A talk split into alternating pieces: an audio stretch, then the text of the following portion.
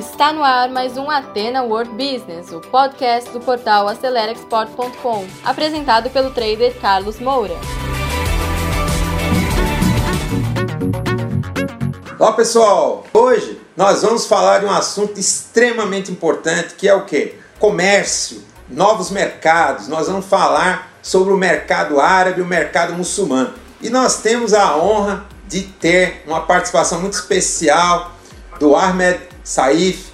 Queria eh, dar as boas-vindas, Ahmed. Muito obrigado por ter aceitado o nosso convite, hein? Oi, Carlos, boa tarde, tudo bem? Se precisarem sobre mercado halal, sobre informações de mercado, estou disponível aqui para tirar as dúvidas de vocês hoje. Claro, porque a grande verdade, Arnold, que a, a gente agradece muito você estar tá aqui, explicar para a gente como vender para o mercado árabe, porque e se sua marca atingisse 1,8 bilhões de pessoas, né? Quase 2 bilhões de pessoas de mercado, não seria tão bom?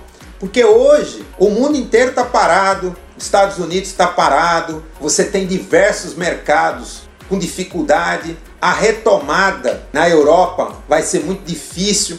E o mercado árabe é uma oportunidade, é um mercado que o Brasil já atua bastante tempo. E eu queria que você começasse falando com o pessoal isso, né? Como é que o Brasil pode atuar, como pode ter. Agora, antes de mais nada, ninguém é obrigado a nos conhecer. Tem muita gente que já nos conhece, mas tem gente que ainda não a conhece. Então, eu vou fazer a tua apresentação para que o pessoal saiba. O Ahmed é engenheiro, diretor de operações da Sedial Halal, uma das principais empresas de certificação halal no mundo, não só no Brasil. É uma empresa que já está aqui no Brasil atuando nesse segmento há mais de 35 anos e é um certificado que é válido, como vocês estão vendo aí na apresentação, em mais de 150 países e a Sedial é a maior certificadora de aves do mundo, olha, do, do, planeta. E isso aí é muito significativo. Eu também vou me apresentar, eu sou formado em administração de empresas, com MBA em marketing internacional, fui gestor de, de comércio internacional durante 20 anos na Santista, tenho 29 anos de experiência no Comex, estou nisso desde 91. Já fui consultor de diversas empresas internacionais entre elas eu posso citar o próprio governo do Peru, que a gente trabalhou bastante abrindo o mercado texto aqui no Brasil e também em outros países. Fundei a Atena Trading, que é a minha empresa até hoje atuante no mercado desde 2003 e fundei em 2016 o canal Acelera Export. E por último, sou diretor da Câmara de Comércio Exterior de Campinas e Região, que é uma associação que dá oportunidades a importadores e exportadores da região de Campinas, a macro região de Campinas que engloba mais de 25 cidades para isso. Vamos começar então o conteúdo, que é o que vocês precisam. Então, Ahmed, vamos começar explicando para o pessoal o que é que é, o que é halal. A bola é sua, Ahmed. Vamos lá então. O que, que é o halal? A tradução do halal para o português é algo permitido, algo que é lícito para o muçulmano. Mas não é só é, envolvido com alimentos. Halal faz parte da nossa conduta como ser humano, como a gente trata a nossa família, como a gente trata nossos empregados, como a gente se alimenta, como a gente se desloca. Tem um dito do profeta que eu gosto de falar, que ele fala o seguinte: é, deem aos seus contratados seus pagamentos antes que o suor deles seque. Olha lá, legal. Então, como que nós, atuamos com, de acordo com essa, esse dito? A gente costuma pagar nossos funcionários no primeiro dia útil de cada mês. Ótimo. Porque a gente segue uma legislação que nos ensinou toda a conduta e toda a ética do nosso dia a dia, não é só no alimento. Mas também, como em questão de mercado, o principal foco é o alimento. Né? Isso é e legal. halal também é um, um sinônimo de confiança. É, antigamente o pessoal achava que halal era só para muçulmano, mas hoje em dia você vai em países da Europa, da Ásia, você vê que muitos não muçulmanos costumam consumir o produto halal também. Ele vê o, selo halal, ele sabe que esse produto passou por uma auditoria, é, passou por uma análise laboratorial, teve diversos testes e atende toda a questão de segurança dos alimentos, além da parte religiosa. Então ele sabe que o produto que é certificado halal é, tem, tem a garantia de uma empresa que é, garante a segurança desse produto. Ou seja, o halal é fazer bem, com confiança. Isso é um grande conceito. E o que não é halal é o contrário. Então já vamos falar dessa pergunta. É o haram, não é isso? Exatamente. O que é haram? Haram é exatamente o contrário do que é halal. É, na nossa religião a gente acredita que Deus revelou tudo que é halal e tudo que é haram. E ele e tem um dito que diz que se você tiver com dúvida, você deixa de fazer, porque o que é halal está claro, o que é haram está claro. E haram é tudo aquilo que vai contra a ética, a moral, que vai contra a sua saúde, que vai prejudicar a sua saúde. E tudo foi prescrito antes, o que você pode e o que você não pode. Tem um outro termo também que chama najis. Najis é algo impuro. Se você contaminar algum alimento com esse item impuro, ele não é propício para consumo. E me diga uma coisa, ainda aproveitando para perguntar sobre haram. O haram não é só a questão dos alimentos, também tem os atos. Que tipo de ato, que tipo de conduta é haram? Tudo aquilo que você vai prejudicar o próximo é haram. Você mentir, você roubar, você falar mal de alguém. Falar mal de alguém é um dos maiores pecados na nossa religião. E vamos agora falar para o pessoal, para eles entenderem, né? Quais são os fundamentos da certificação halal, o que, que é haram, o que, que não é lícito. Fala um pouquinho, por favor. Tudo aquilo que faz mal para o ser humano, igual eu falei, como drogas, substâncias tóxicas, álcool, consumo de álcool te deixa fora de si, então isso acaba prejudicando você e o próximo. Tudo aquilo que vem do sangue, o sangue é uma, uma substância muito suja. Tanto que quando você está doente, você vai para o médico, ele pede exame do quê? Exame de sangue. Porque o sangue, ele circula com todas as impurezas do seu corpo.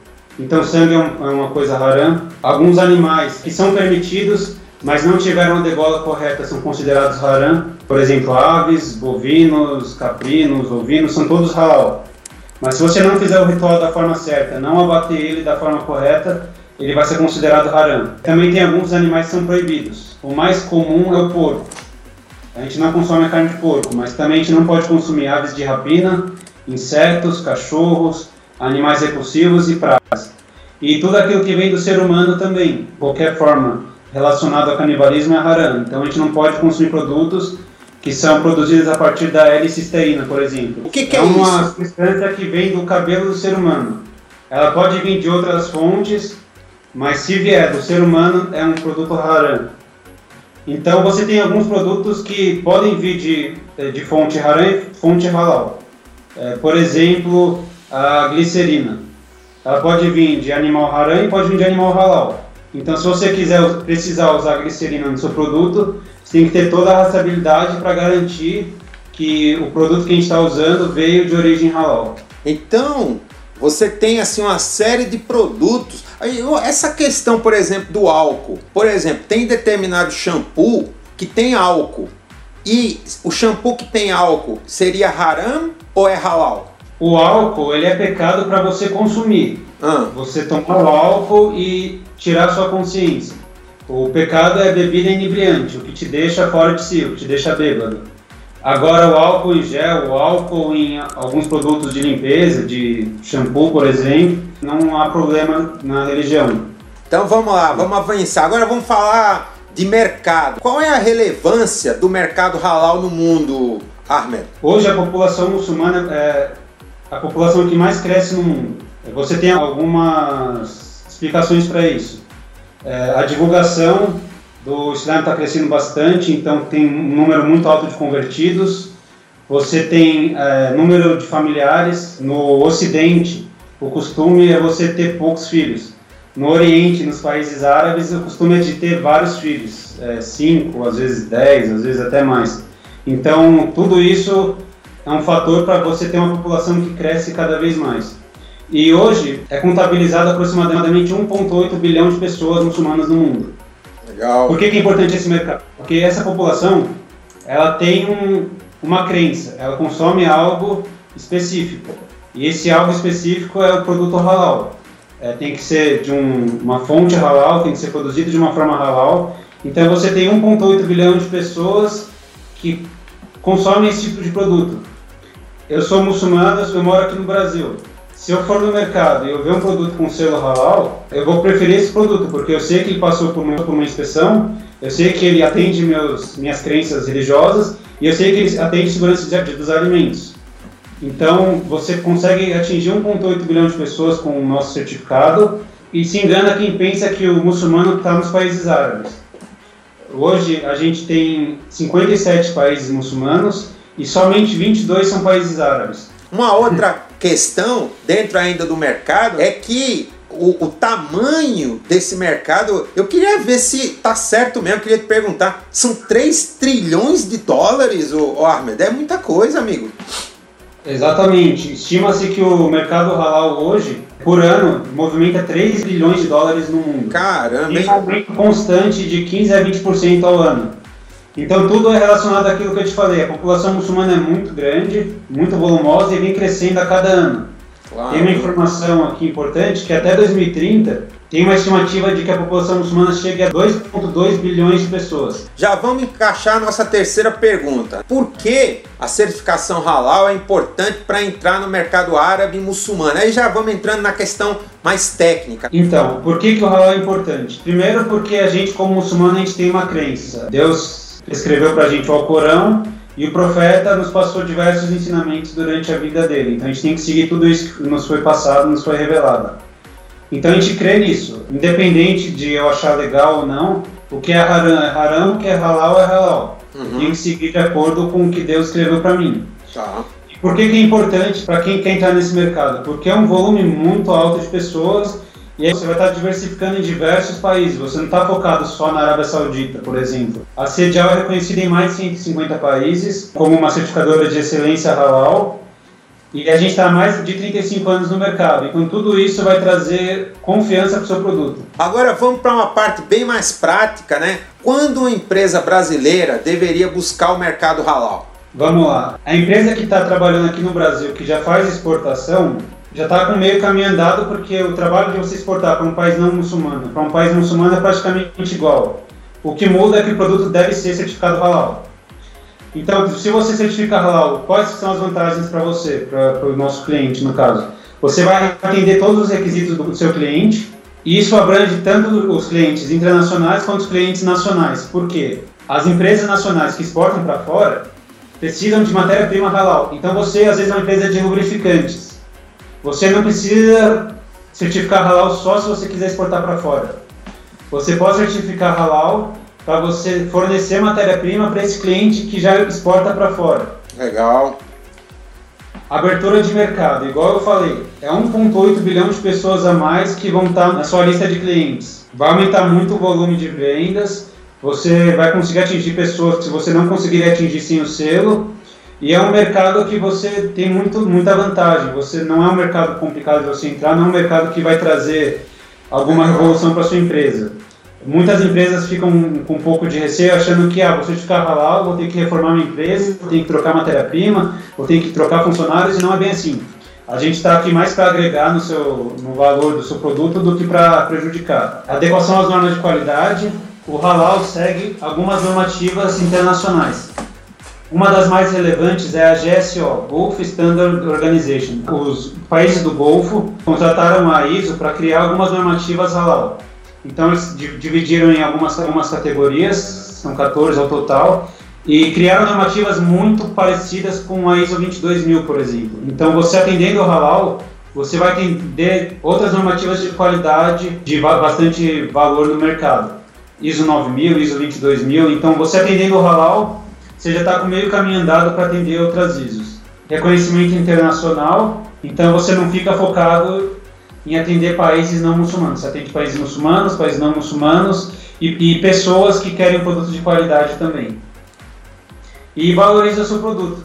Todo selo a mais no seu produto, você está mostrando que você investe em melhoria, investe em qualidade e você trabalha de uma forma honesta. Você ter o selo halal, ter do lado um selo de ISO 9000, ISO 22000, ter do lado um selo de produto orgânico, Todos esses selos trazem confiança e credibilidade para o consumidor. Ótimo. Podemos mostrar aí para o pessoal um pouco das empresas que a Sedial já trabalha? Claro. Hoje a Sedial atende diversos tipos de produto. Antigamente o pessoal achava que o halal era só para frango, mas esse conceito já tem um tempo que não é mais bem assim.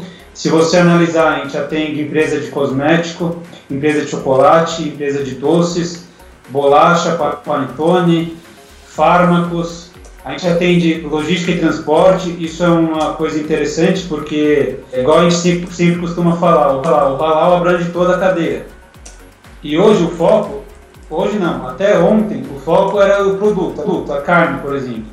Mas no final de dezembro, veio uma solicitação do Emirados que o armazém e a empresa de logística tem que ser certificados halal. Ah, legal. Agora vamos falar como funciona o processo de certificação halal, né? Para o pessoal ter noção quanto tempo isso demora, né? O processo halal é muito parecido com o processo das ISOs.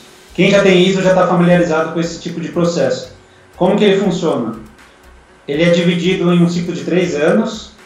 No primeiro ano você tem a auditoria de certificação, onde a gente vai ver toda a sua matéria-prima, toda a sua produção.